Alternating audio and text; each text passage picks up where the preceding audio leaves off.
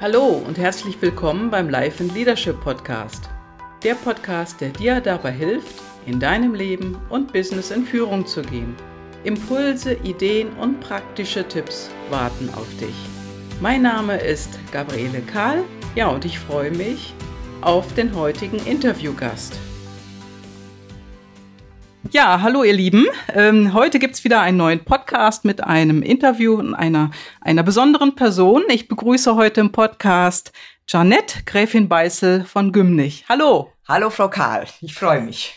Ja, ich freue mich auch. Es äh, hat ein bisschen gedauert, war ein bisschen Anlauf, aber alles ist gut, ne? Genau so, ja. Manchmal gibt's Hürden, die man nicht vorhersehen kann. Genau.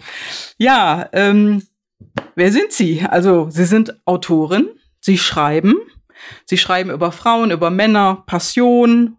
Sie sind Unternehmerin und Sie schreiben auch über Unternehmer und Unternehmerinnen. Sie schreiben über Schlösser und haben einen Roman veröffentlicht. Genau, genau. Also man kann eigentlich sagen, die, dieses Schreibgehen hatte ich wahrscheinlich schon in der Wiege. Mein Großvater war sehr bedeutender Zeitungsmann in New York und mein Vater, bevor er Diplomat war, war auch äh, Journalist und ähm, hat mich großgezogen, indem er mir im Kleinstalter schon wirklich erwachsene Bücher vorgelesen hat, Shakespeare und so weiter. Und ähm, ich wusste schon, bevor ich lesen konnte, dass ich schreiben wollte, Geschichten. Wow. Aber das ist ja nun mal nicht das Einzige, was Sie machen, sondern Sie haben außerdem noch eine Stiftung ins Leben gerufen. Sie helfen Kindern und Jugendlichen, die Opfer von Leid und Gewalt wurden. Das liegt Ihnen sehr am Herzen, sagten Sie. Ne? Ja, das liegt mir sehr am Herzen. Es fing alles an, als ich geheiratet habe, ähm, war eine Gruppe bei uns auf den Ritterspielen. Mein Mann hat ja diese Ritterspiele auf der Burg Satzwey ins Leben gerufen vor, weiß ich, 34, 35, 36 Jahren. Und ähm, als ich geheiratet habe, war wieder so ein Ritterspiel und ich merkte, dass so eine Gruppe von Kindern und Jugendlichen dort übernachtete in normalen Campingzelten, so ein bisschen hinter den Kulissen. Und dann habe ich mich ans Lagerfeuer zu denen gesetzt und habe festgestellt, es ist ein Kinderheim in Köln. Und da habe ich angefangen, mit meinem Mann mich für dieses Kinderheim in Köln zu engagieren. Und als die Erzieher, zwei Erzieher davon sich selbstständig machten in Brühl, bin ich mitgezogen und engagiere mich da sehr. Und ähm, aus einem Kinderhaus mit sechs Kindern sind jetzt ähm, zehn Kinderhäuser und äh, noch sozialpädagogische Gruppen geworden. Das heißt, wir reden jetzt über ungefähr 60 Kinder. Und daraus ist dann auch meine Stiftung im Jahr 2008 entstanden. Wow, das hört sich wirklich nach einem sehr, sehr aktiven Leben an. Ja, ich Ach. glaube schon. Ähm, es, es ist ja nicht nur das. Ich habe immer wieder, wenn ich Sachen lese, die mich ähm, quasi ansprechen emotional, dann kümmere ich mich irgendwie, bin ich, bin ich so jemand. Und ähm, das war auch in dem Fall von ähm, Guilford Hutchinson. Das ist ein, ein Gendefekt, was äh, sehr selten ist, wo Kinder frühzeitig mhm. altern. Das nennt sich Progeria im Volksmund. Progeria heißt ähm, im Griechischen mhm. alt. Und diese Kinder ähm, werden nach ihrer Geburt, fangen sie an zu kreisen, haben sehr oft Schlaganfall, Herzinfarkt, Verdauungsprobleme und ähm, Arteriosklerose und ähnliche Dinge.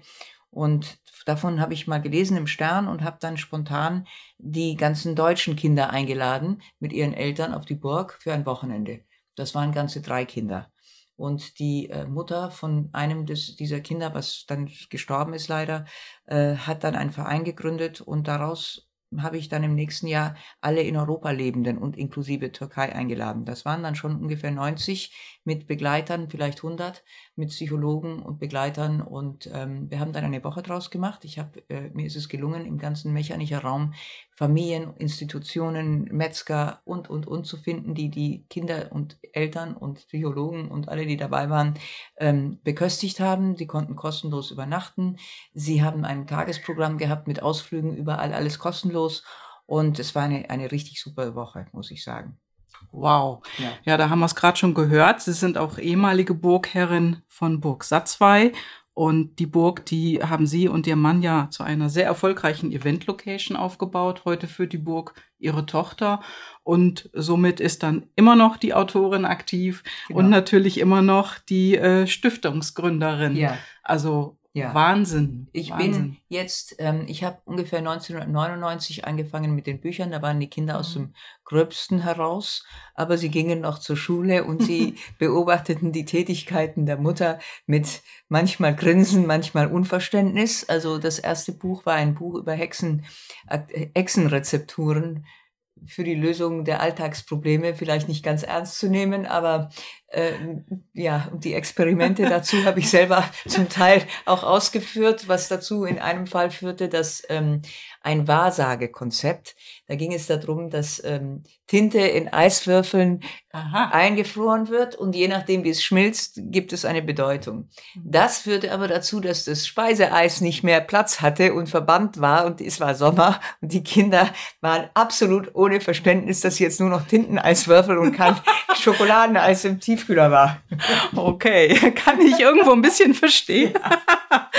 Aber das ist wirklich eine ja. super Geschichte. Und so sind Sie Autorin geworden. So bin ich Autorin. Ich habe immer gerne geschrieben. Ich habe immer, äh, ach, ich habe schon, äh, da war ich 19, habe ich ein unveröffentlichtes äh, Kinderbuch mal geschrieben und ähm, in der Zwischenzeit auch viele andere äh, solche unveröffentlichten Dinge für mich geschrieben. Mhm und aufgehoben und zum Teil nicht. Und dann eben 1999 fing es an mit diesem Hexenbuch. Aber mhm. danach kam auch dann schnell der Roman. Mhm. Ja, jetzt ist das ja nicht Ihre einzige Arbeit gewesen, sondern Sie waren ja wirklich ähm, aktiv, ja. diese Event-Location ja. aufzubauen. Sie sind also sozusagen, Sie waren ja früher auch mal angestellt ja. und Sie wurden dann zur Unternehmerin. Ja, sagen wir mal so. Ich war früher angestellt. Ich habe ähm, in Hamburg, als mein Vater dort Generalkonsul war. Das war dann die Station, wo, wo ich dann geblieben bin. Also ich bin dann in Hamburg geblieben, als er zurückging nach Amerika und habe dort in verschiedenen Immunexportfirmen gearbeitet, habe sogar eine selber mit einem Freund für, für Tierfutter ähm, geleitet. Und das war auch eine große Erfahrung. Kleine, kleine Gruppe waren wir mit, in, inklusive in dieser Firma auch die Spedition dafür. Und das war eine große Erfahrung. Die Firma hat vielleicht drei Jahre existiert, weil die Investoren aus dem Ausland dann nicht mehr investiert haben. Aber auch das war interessant, mit Banken zu verhandeln und die Rolle der Frau, die nicht akzeptiert wurde. Das war sehr schwierig. Ich war jung und äh, die Banker bei den Banken, bei der Deutschen Bank damals, okay. der, der Inhaber dieser Firma in Malaysia bei den Investoren und ähm, diese Verhandlung weiß ich auch nicht mehr wie in Himmelsnamen man das hingekriegt hat. Aber gut, es lief dann noch eine Weile.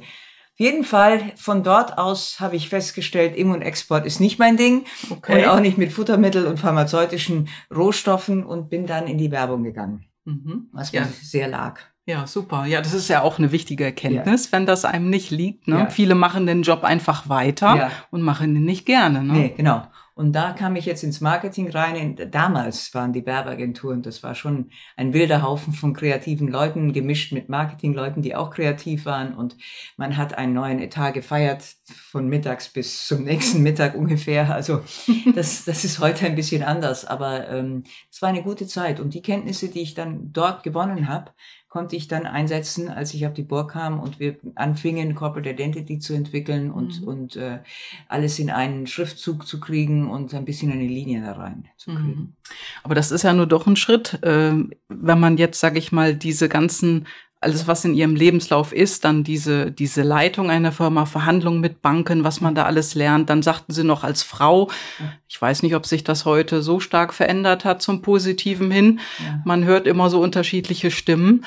Ja, und dann haben sie ja äh, das mit den Events aufgebaut. Ja. Es gibt ja viele Frauen in führenden Positionen, aber es ist eben doch noch nicht genug. Und die Chancen, hm mit den Kindern, das ist eben auch so ein Thema. Hat man Kinder und arbeitet, ist man entweder eine Rabenmutter, weil man sie abgibt, ja. oder aber mhm. ähm, ich vergesse nie ein, ein Podiumsdiskussion mit einer führenden, da hab ich, war ich mit einem Podium, führenden äh, äh, Leiterin eines ganz großen deutschen, französischen Konzerns in Deutschland. Und die sagte, es wäre gar kein Problem, sie arbeitet bis sieben, sie kommt nach Hause, dann liest sie den Kindern eine Geschichte vor und bringt sie ins Bett mhm. und danach setzt sich an den Computer und arbeitet bis Mitternacht. Und alles in einer fröhlichen Stimme. Also das stelle ich mir, das Kind ist nicht mhm. gleich mit Vorlesen im Bett. Äh, das hat dann Fieber, das quengelt dann rum und warum hat die Mama keine Zeit und so. Das ist nicht so einfach. Hm. Ja, und man muss das Leben ja dann auch planen, sag ja. ich mal. Man braucht ja jemanden, der in der Zeit auf das Kind Klar. aufpasst, eine Vertrauensperson. Ja Das äh, hat nicht jeder, will vielleicht auch nicht ja. jeder. Und ich sag mal, auch wenn das mit so einem Lächeln im Gesicht abgetan wird, ja. ich glaube, in Wahrheit sieht es da anders aus. Mhm.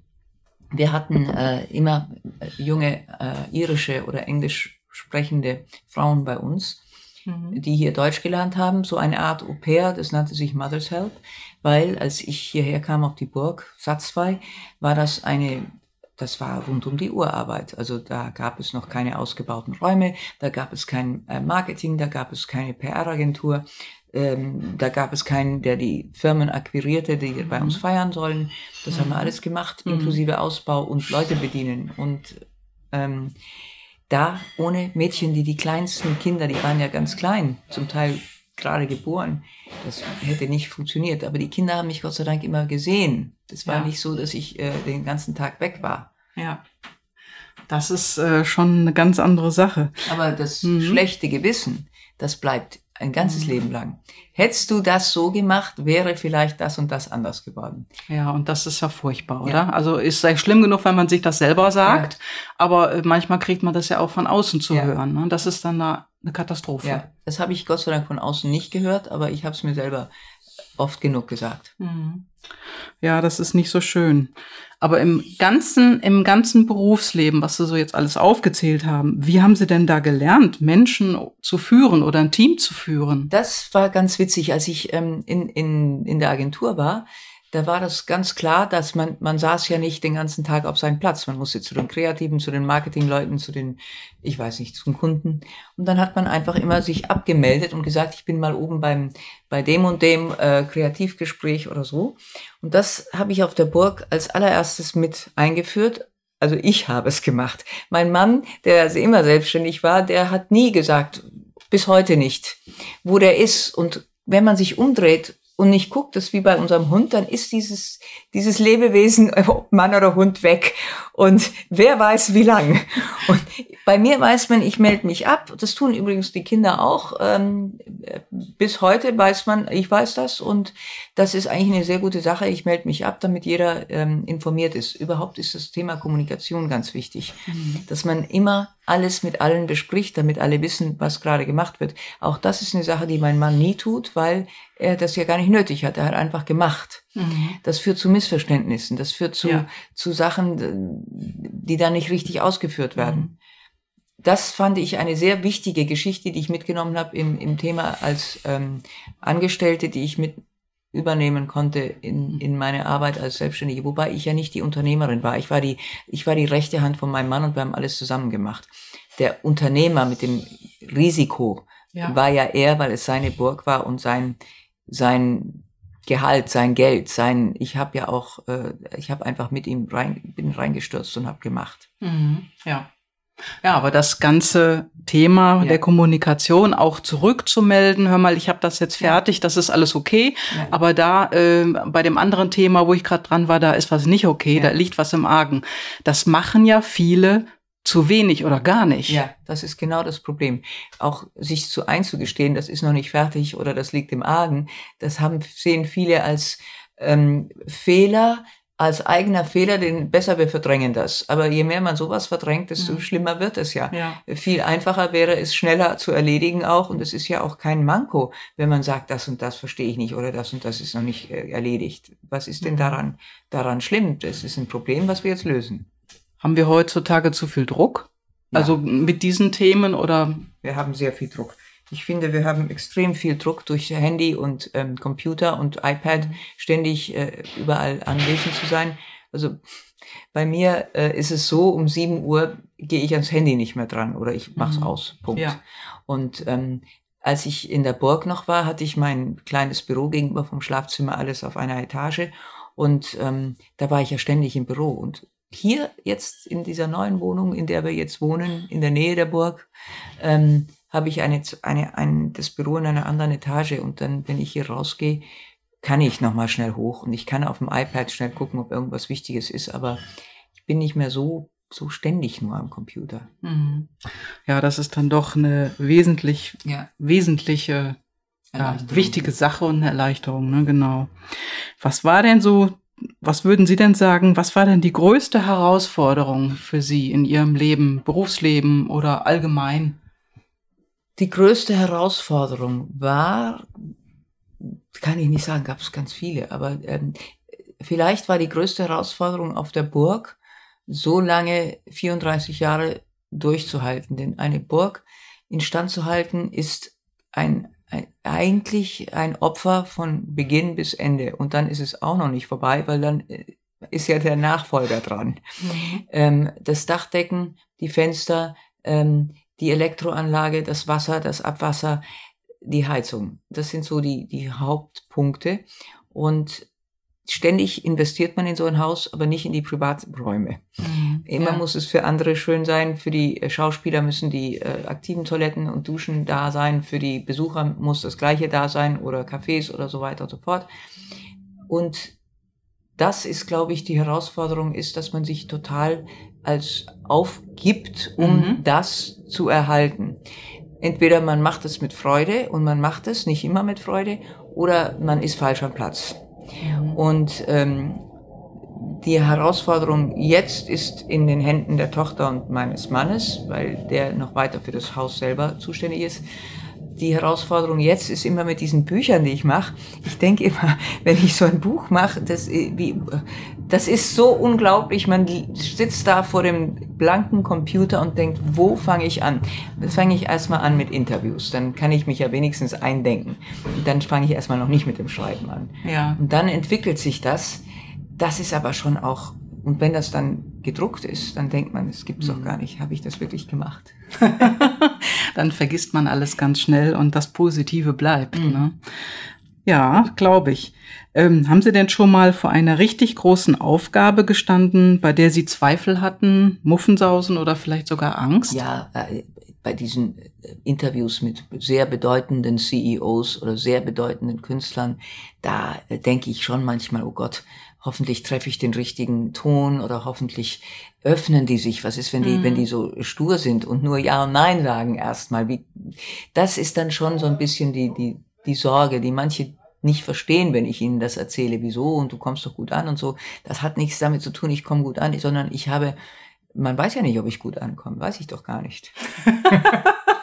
Ja, das sind, äh, merkt man immer hinterher. Also das Thema, worüber wir gerade sprechen, da gibt es äh, zwei Bücher. Ein Buch ähm, Frauen führen und ein anderes Buch, in dem Männer und ihre Passion äh, beschrieben werden. Also Leben, Träume und Passionen heißt das Buch.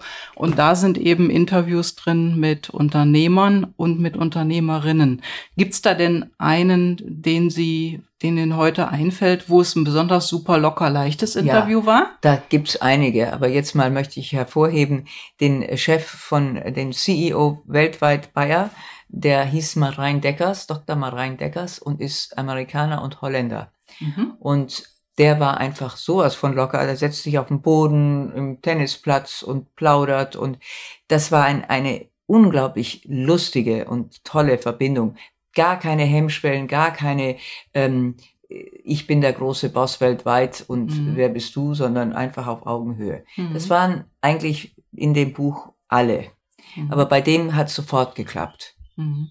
Also manchmal was einfacher, manchmal ja. ist es eben ein bisschen, braucht man ein bisschen ja. dafür, sich anzuwärmen. Ne? Ja, genau. Das ist halt menschlich. Ne? Man, mhm. man muss sich, aber für mich ist ganz wichtig, vielleicht ist das auch ein Tipp an andere Schreibkollegen. Für mich ist ganz wichtig, wie ziehe ich mich an, wenn ich zu diesen Interviews gehe. Mhm. Ich ziehe mich immer so ein bisschen graue Maus an, also gar nicht ähm, konservativ zurückhaltend weil ich bin ja nicht derjenige, der wichtig ist, sondern die Person, die ich, mit der ich spreche, ist wichtig. Und deshalb ähm, bin ich immer zurückhaltend und mhm. langweilig vielleicht, aber das ist auch das Wichtige, weil derjenige muss im Mittelpunkt stehen. Und das Zuhören ist wichtig. Das konnte ich immer ganz gut, weil mich die Stories faszinieren von Menschen. Wenn mein mhm. Großvater erzählte, wen er interviewt hat und so, das fand ich immer ganz spannend.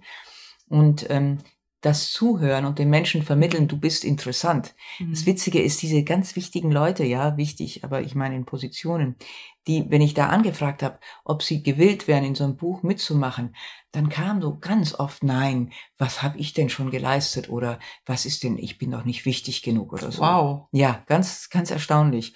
Und ähm, da bin ich aber geehrt. Und dann habe ich immer gedacht, ich bin geehrt, dass du mit mir redest, Mensch, gegenüber. aber ähm, daraus ist dann eben dieses das Männerbuch ist wirklich sehr schön geworden und auch ähm, liest, also liest sich, glaube ich, wirklich auch gut, weil die Geschichten ähm, die sind wirklich so, wie die Leute mir das erzählt haben. Also komplett authentisch.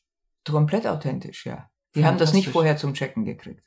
Ah, Doch, okay. der eine oder andere hat drauf bestanden. Ja. Okay, okay. Aber das ist alles durchgegangen ja. oder gab es Änderungen? Es gab Änderungen. Hier und da gab es Änderungen. Der eine wollte mehr über sein ähm, äh, Hobby mit drin haben und das hätte ich nicht ganz richtig verstanden oder so. Ist auch, ist auch gut. Alle sind mit mir glücklich und freundlich. ist auch gut. Okay.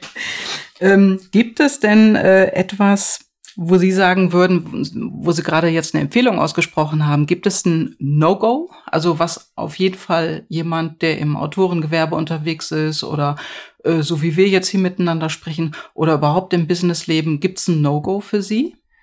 Wahrscheinlich, wenn man nicht wenn man nicht auf den anderen eingeht. Wenn man mhm. etwas absolut No-Go ist, dieses Arrogante, das hat man, von mhm. Leuten, die glauben, sie haben sie sind besser als der andere und das auch ausstrahlen. Mhm. Das wäre jetzt ähm, im Sinne von jemanden, den ich interviewe. Das würde ja. ich natürlich nie, nie so machen, aber das gibt auch Journalisten oder äh, Topstars, die unter den ähm, mhm. Journalisten, die auch solche Allüren haben. Das ja, klar. ist, glaube ich, ein mhm. No-Go.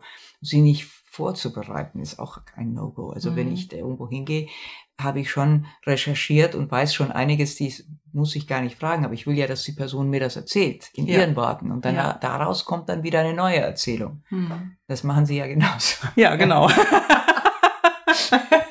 Ja, also Recherche muss sein. Und äh, ich sag mal, man sollte schon, also ich bin der Meinung, das mag bei jedem anders sein, aber ich bin der Meinung, man sollte schon ein wenig über den anderen wissen. Ja. Man muss nicht alles wissen, das kann man auch gar ja. nicht, weil sonst gibt's ja im Interview keine, äh, keine schönen Dinge mehr aufzudecken nee. oder vielleicht auch keine Fragen oder die ja. Fragen lässt man vielleicht weg. Ne? Ja, ja, ja, klar, genau. Es ergibt sich ganz viel in den Interviews. Also ich gehe hin, vorbereitet über den Menschen, die Stationen des Lebens, die ich finden kann.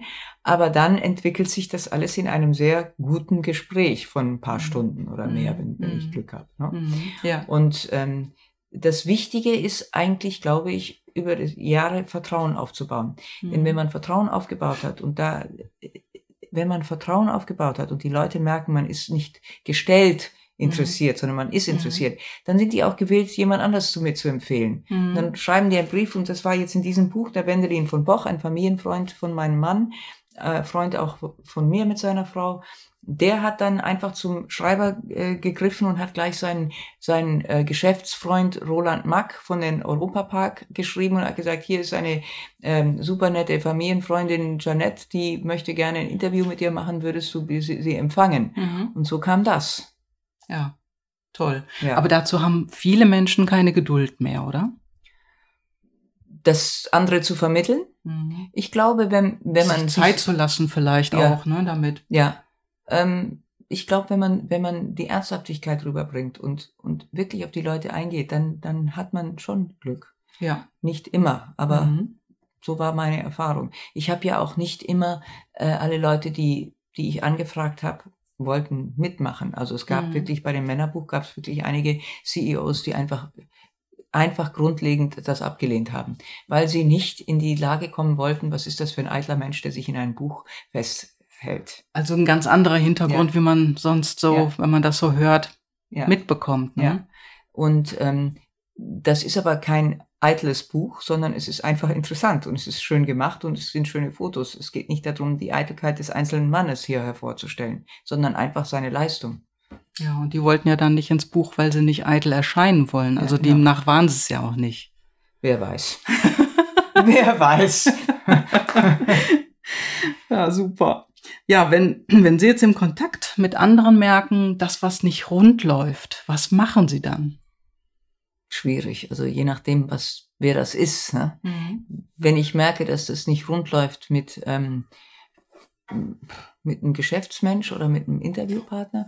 Das, das läuft eigentlich, wenn es nicht rund läuft mit einem Interviewpartner, dann, ähm, dann ist irgendwann das Interview kurz und bündig. Also mhm. ich weiß in meinem in dem Buch, was jetzt gerade erschienen ist, da gab es einen Fall von einem Interviewpartner, der eigentlich gesagt hat, ich stehe nicht dazu, dass dieses Buch entsteht. Mhm. Und wenn es entsteht, dann sollte es viel mehr das und das und das beinhalten, nur die geschäftliche Seite, alles Persönliche rausstreichen. Mhm. Wobei der Auftrag war, das Persönliche mit reinnehmen. Das war ja nicht meine Entscheidung.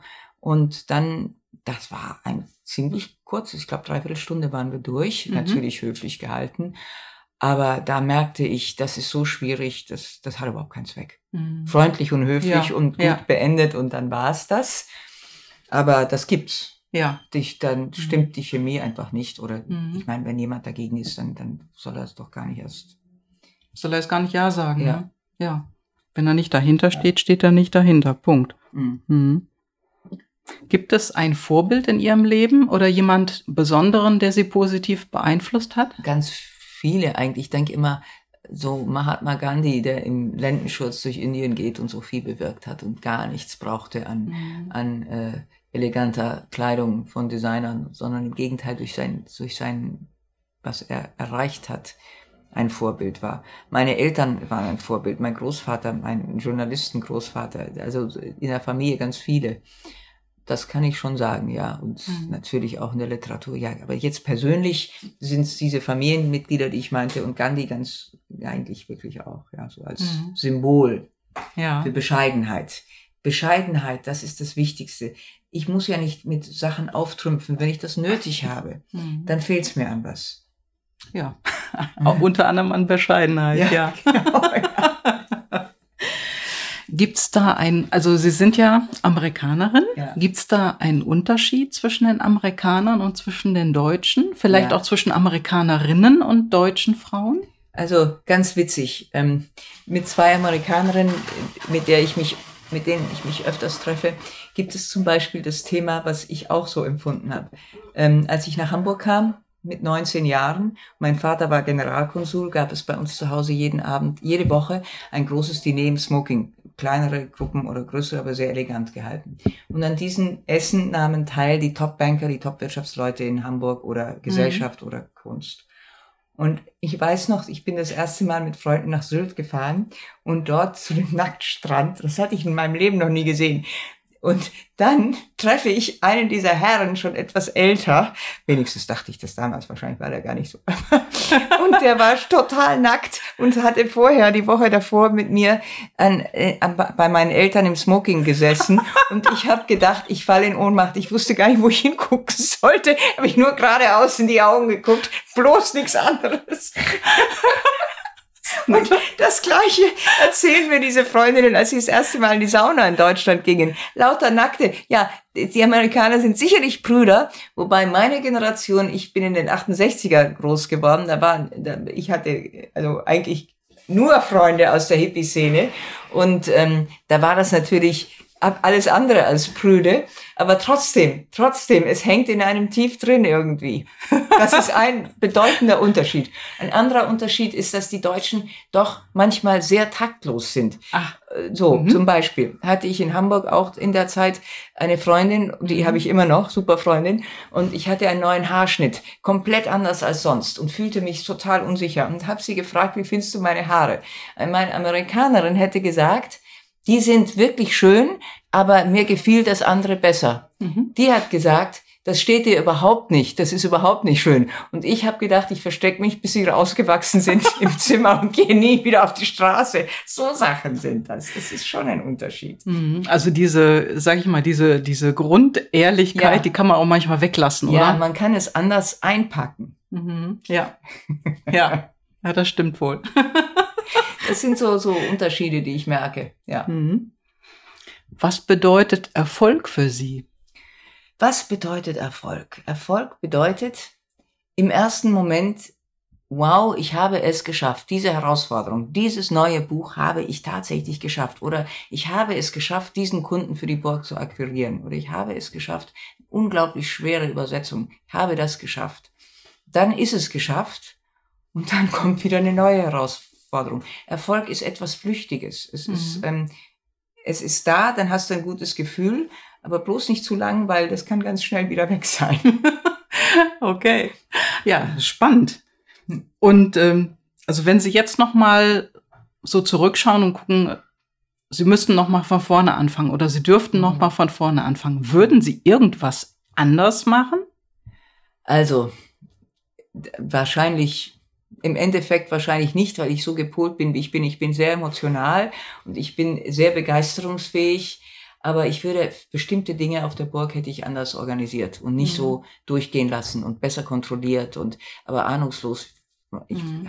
ne, es war halt ahnungslos in, in Themen, ähm, in Themen historische Gebäude und in Themen, wie man so etwas ähm, aufzieht und welche Risiken man hat. Mhm. Da hätte ich wahrscheinlich, aber ich weiß es jetzt, das hätte ich ja. damals mit Ende 20, 30 Jahre, wusste ich es ja nicht. Und deshalb hätte ich, wenn ich das, wenn ich jetzt nochmal 30 wäre, wahrscheinlich die gleichen Fehler gemacht. Mhm. Ja, hätte, hätte Fahrradkette ja, genau. ist auch so ein Satz. Ich weiß ne? es nicht. Mhm. Manchmal denke ich, ganz oft denke ich, hättest du dich geweigert, diese ganzen Au-pairs zu haben und mehr selber oder nur morgens oder irgendwie. Ging aber nicht, weil wir mhm. ganz viele Termine auch abends hatten. Wir haben manchmal am Esszimmertisch mit den Herolden und den äh, Schaus Schauspielern der, der Ritterspiele bis spät nachts äh, Konzepte diskutiert. Das ging nicht anders, weil die mhm. arbeiteten und konnten dann nur abends. Mhm. Ja, und dann morgens ging, ging das mhm. Büroleben weiter. Das, das war gar nicht anders zu machen. Aber ich mhm. denke schon, manchmal hätte ich mit den Kindern.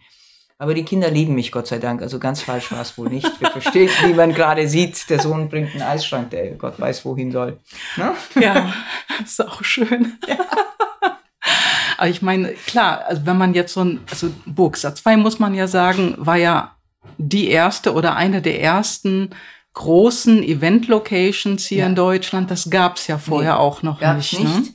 Die, äh, es gab keine mittelalterlichen Festivals auf einem privat mhm. geführten mhm. Anwesen. Mhm. Das gab City, also Stadtfeste, Landshuter Hochzeit und, und sowas. Mhm. Aber als mein Mann damit anfing, ähm, gab es das nirgends. Und der hatte schon zwei Jahre sowas gemacht, bevor ich dazu kam.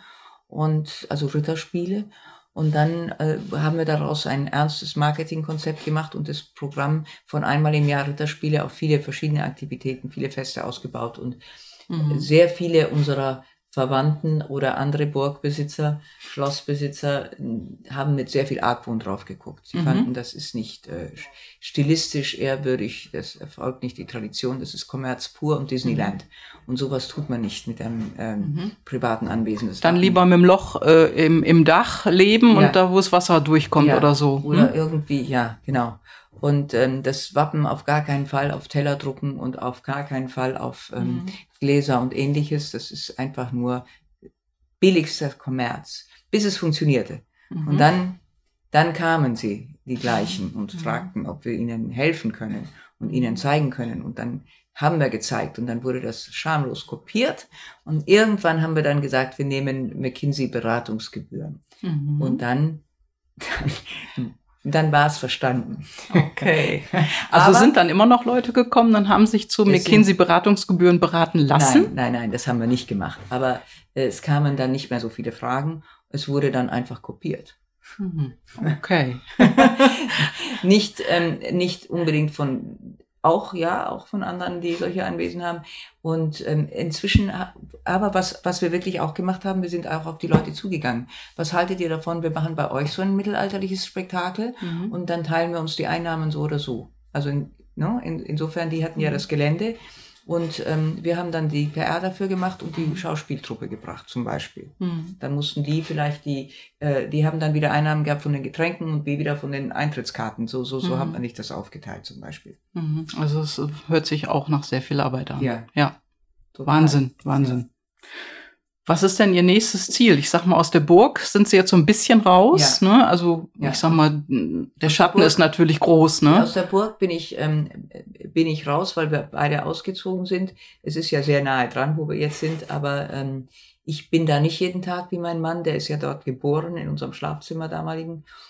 Und für mich war das eine Station. Ich bin, es ist wirklich merkwürdig. Mhm. Ich gehe da jetzt regelmäßig hin, weil ich ähm, Amerikaner führe auf Englisch und so das persönliche Gefühl vermitteln möchte, wie es mein Zuhause ist oder war, mhm. ist immer noch. Ähm, die, die Wohnung ist seelenlos geworden irgendwie. Ja gut, das mhm. ist jetzt in Vorbereitung für einen Mieter.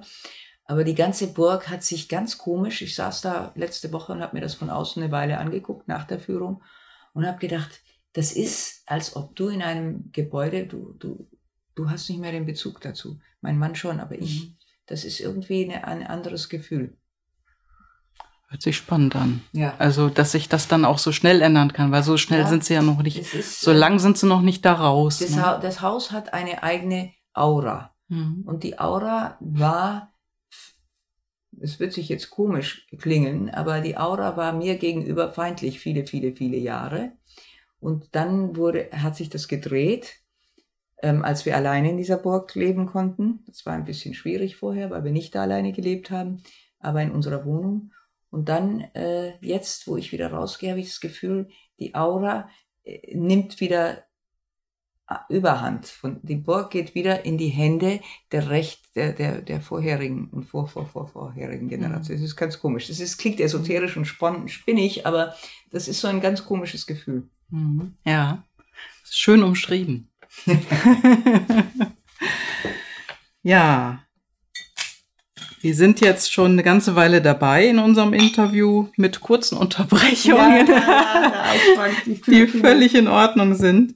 Und äh, jetzt so zum Ende habe ich hier noch ein paar Karten mitgebracht. Mhm. Da sind spontane Fragen drauf. Und da ziehen wir jetzt einfach mal eine Karte, würde ich sagen. Guck mal nicht. Und genau. Das Gefühl, ja. ja genau. Da ziehen wir jetzt drei Karten und drei? ich lese mal vor, ja. Hm die erste Karte, da steht drauf, die Richterin, nee, die Dichterin, eins, zwei, drei, die Dichterin Ricarda Hoch sagt, Liebe ist das Einzige, was wächst, wenn wir es verschwenden. Was meinen Sie dazu? Ja, also wenn wir so viel Liebe geben, dass wir ohne zu überlegen diese Liebe geben, dann wächst sie. Mhm. Wenn wir nur überlegt, deshalb verschwenden wir sie ja, wenn wir sie nur überlegt geben, dann äh, dann, dann sind wir ja nicht frei, dann sind wir ja eigentlich gebunden an unseren Geschmack oder an mhm. unsere Vorlieben. Mhm. Und die richtige Liebe, die muss man möglichst weit streuen, ohne Fragen von Hintergrund, warum, was kriege ich davon. Da hat ja. sie recht. Ja, schöner Impuls. Ne? Ja.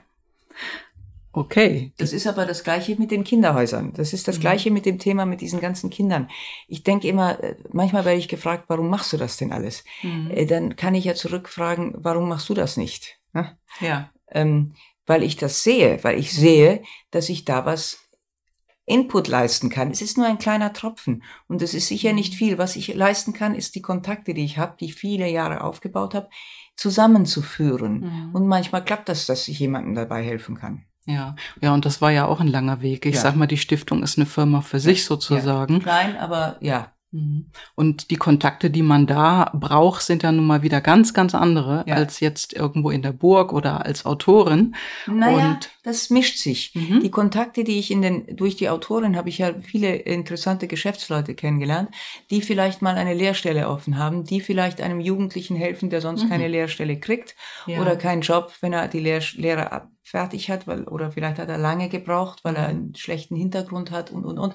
Das, da kann ich besser Türen öffnen. Ah, okay, ja. ja. Das kann, ja, nutze ich alles. Ja, super. Ja. Das hört sich echt spannend an. okay, dann hm. schauen wir jetzt mal nach einer zweiten Karte. Nehmen wir mal eine grüne hier. Mhm, okay. Was haben Sie von Männern gelernt? Hm. also, ich weiß noch gar nicht, ob ich es richtig gelernt habe, aber ich wünsche mir manchmal, die Selbstsicherheit, mit der Männer Dinge in die Welt mhm. setzen und behaupten, ohne und, und zwar so sicher behaupten, dass ich das glaube, weil es ja so sicher rüberkommt. Und ich, wenn mir einer was sagt und ich denke, ich habe recht mit dem anderen, dann würde ich doch erstmal zweifeln, wenn so jemand so mit so einer Selbstsicherheit mhm. was behauptet. Nee, nee, das hast du doch falsch verstanden. Dann gehe ich nach Hause und recherchiere nochmal im Internet, ist mir oft schon passiert. Und verflixt nochmal, ich hatte ja doch recht, ne? Mhm. Und wir Frauen machen das nicht so, ne? Manche. Es gibt mhm. ja, also, es gibt nicht nur Frauen, die, die so sind und Männer, die so mhm. sind. Also das gibt's schon auch. Aber das ist so, das ist schon mehr, glaube ich, bei den, bei den Männern. Mhm. Bei Frauen, die sich sehr viel behaupten müssen im mhm. Job, die können auch ähm, mit einer sehr, großen Selbstsicherheit auftreten. Dann müssen sie ja. Ja. Auch, ne? ja. Aber das ist eine Sache, die ich manchmal mir wünsche. Ansonsten finde ich dieses, dass Männer und Frauen sind alles Menschen. Ja. Ne? Mhm. Also da gibt's auch ganz emotionale, weiche Leute und, und, und Gefühlsleute und manche, die, die das alles verstecken, das hart sind. Bei allen, oder? Mhm. Ja, man kann das ja auch nicht unbedingt immer alles offen zeigen, ne? Nee, man kann nicht alles offen zeigen. Man kann auch nicht immer sagen, die Frauen sind so und die Männer sind so. Mhm. Das ist schon gemischt. Ja.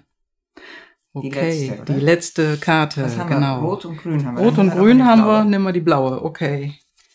Da steht jetzt drauf, erzähle uns von einem Abenteuer aus deinem Leben. Oh, lass mich mal gerade nachdenken.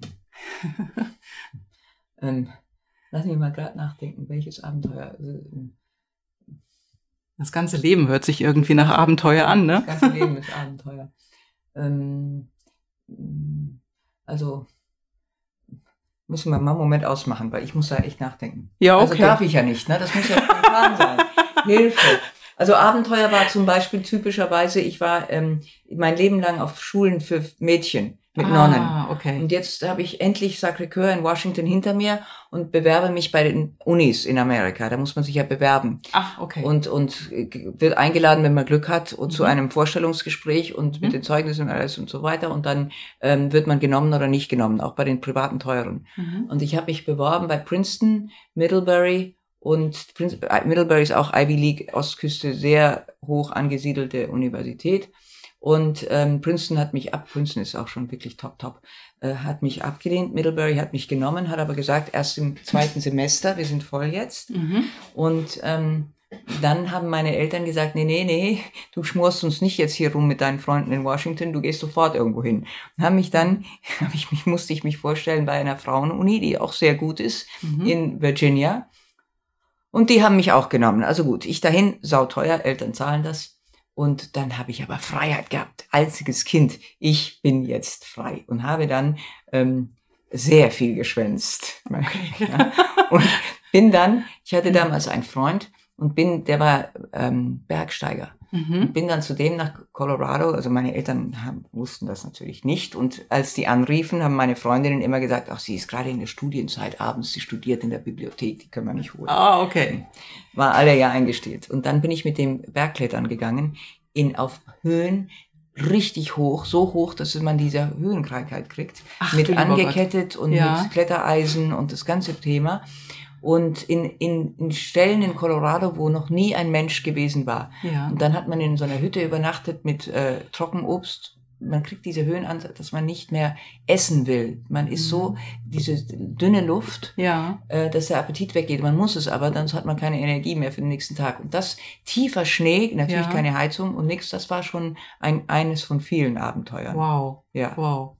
Ist es rausgekommen irgendwann? Äh, Die Noten waren so miserabel schlecht, dass ähm, ich glaube, ob dieses Abenteuer rauskam oder nicht, aber ich glaube, ich habe dann, ich habe dann Russisch gestudiert Mhm. und ähm, habe klein, ein kleines Märchen geschrieben in Russisch, äh, weil ich das auch so geschwänzt habe, in der Hoffnung, dass meine Lehrerin ähm, das als gute Note bewertet, dass ich das Jahr schaffe.